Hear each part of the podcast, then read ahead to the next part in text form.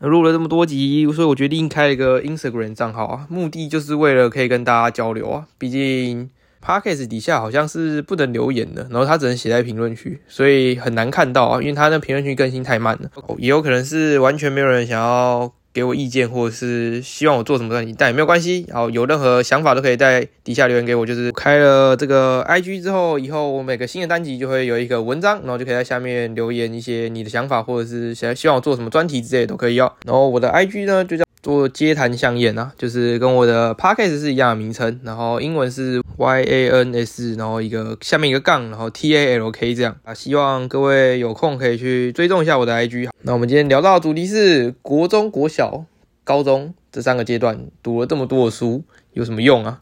就是我们学了这么多的主科，也就是国英数，然后这三科从国小、国中到高中都在学啊。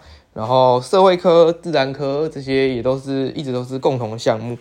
然后你总觉得好像对我未来没有用处啊？不觉得学习这些东西的目的好像只是为了考试而已？我只要考试拿到高分，这些东西好像就够了。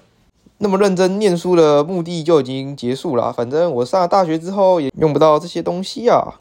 但这边讲个大实话啊，真的是各取所需啊。好比说很多社会组的科系，你真的是。都碰不到数学了，没错，就是让大家都很痛苦的数学科啊。因为很多科系其实是不看数学的嘛，甚至也有很多科系是看了数学，但是你也完全用不到数学，像是法律系。但是因为名校法律系呢，还是必须要筛选出学生嘛，所以呢，他在入学阶段的时候呢，还是会看你的数学成绩。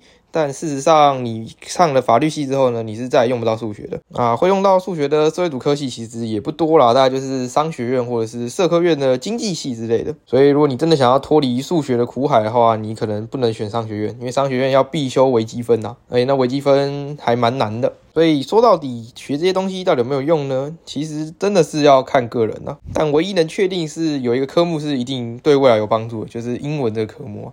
现在台湾已经迈入了一个国际化社会，不能说台湾呐，应该说现在全世界就是在走一个全球化嘛。世界是一体的，就是大家都是一个经济体，但是在工业上啊，或者是什么加工业、食品业等等哦，都是全世界串联在一起的，供应商啊什么都是串在一起的。所以对于这种世界的共通语言，就是英文哦，是非常重要。基本上你未来要找工作，你只要英文好，你就有机会找到工作。可是你其他科目，很好话，要找到工作其实也不容易。那我个人认为，主科中最没有用的其实也不是数学，应该是国文呐。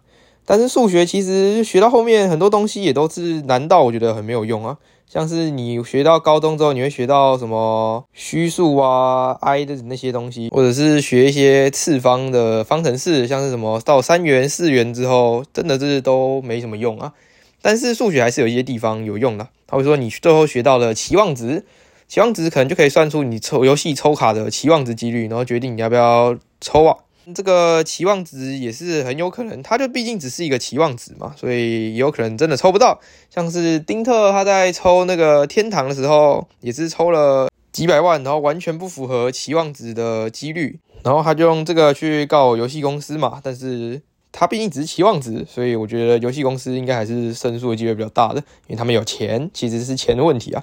那至于他们有没有偷偷调几率呢？这个就不知道，但我觉得应该是有吧。然后这边就是说应该哦，应该好。所以期望值这东西也可以当做一个你要不要搏一把的这个依据啊，就是看你要不要赌。因为如果是符合期望值的话，那就赌下去就对了。呃，数学是一个很好卖弄的学科啊，就是说，因为很多人数学都不好。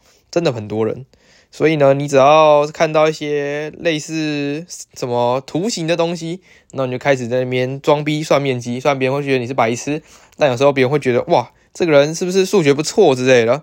好了，没有了，这是开玩笑的。也就是我认为数学这个学科虽然学了很多华而不实的东西，然后又很靠背难，然后考试都考不好，但是呢，它还是有一些可以。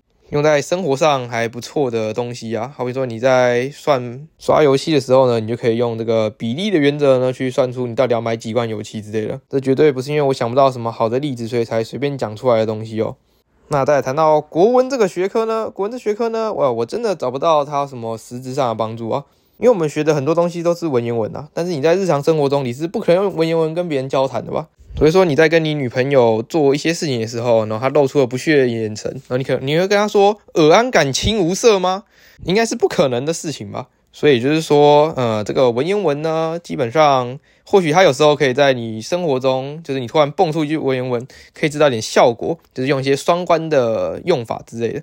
但其实它对于你未来写文章啊，或者是写一些报告的时候是没什么用的啊，因为你在报告中你也不会放一堆成语啊，而且其实那也是一个很没有意义的事情。你用了很多东西去填充你的报告内容，别人只会觉得看得很累而已啊。尤其是你想要秀你的成语能力，然后你写出一个根本没人看过的成语，或许它是很有深度的词汇，没有错。那别人还要去查那什么意思？你怎么会觉得你的报告会有人特地为了你去查那什么意思啊？大家都根本直接跳过去嘛。其实我觉得未来在做很多报告，或者是你在自己表述上，你要讲求的是精简，然后让大家都听得懂，而不是用一些很厉害的话语来包装你自己。诶，这可能也就是古代会从骈文，然后慢慢演变到什么绝句啊、律诗这方面，然后最后到诗词这些，它就是越来越精简化、越来越白话文，然后到现在白话文运动这样嘛，就是他不希望以太复杂、太难的东西，然后让别人很难理解。因为以前骈文不是要求最多吗？什么四六文啊，然后对仗啊，要求一大堆啊，然后迟早要华丽精美啊。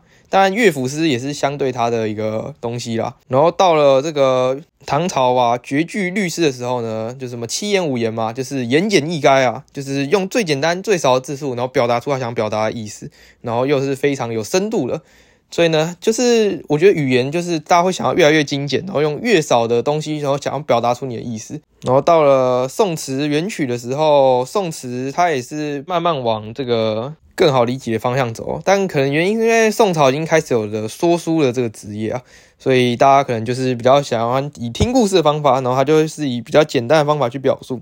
那原曲呢，它就是直接用一首曲子来表达一整个故事哦。到了最后出现了散文那些啊，所以在语文史的发展中，的确我是觉得大家也是以越来越白话为目标。所以当世代的潮流都以白话为目标的时候，我们就要去学远古那些文言文，然后很难理解的东西，然后学以致用吗？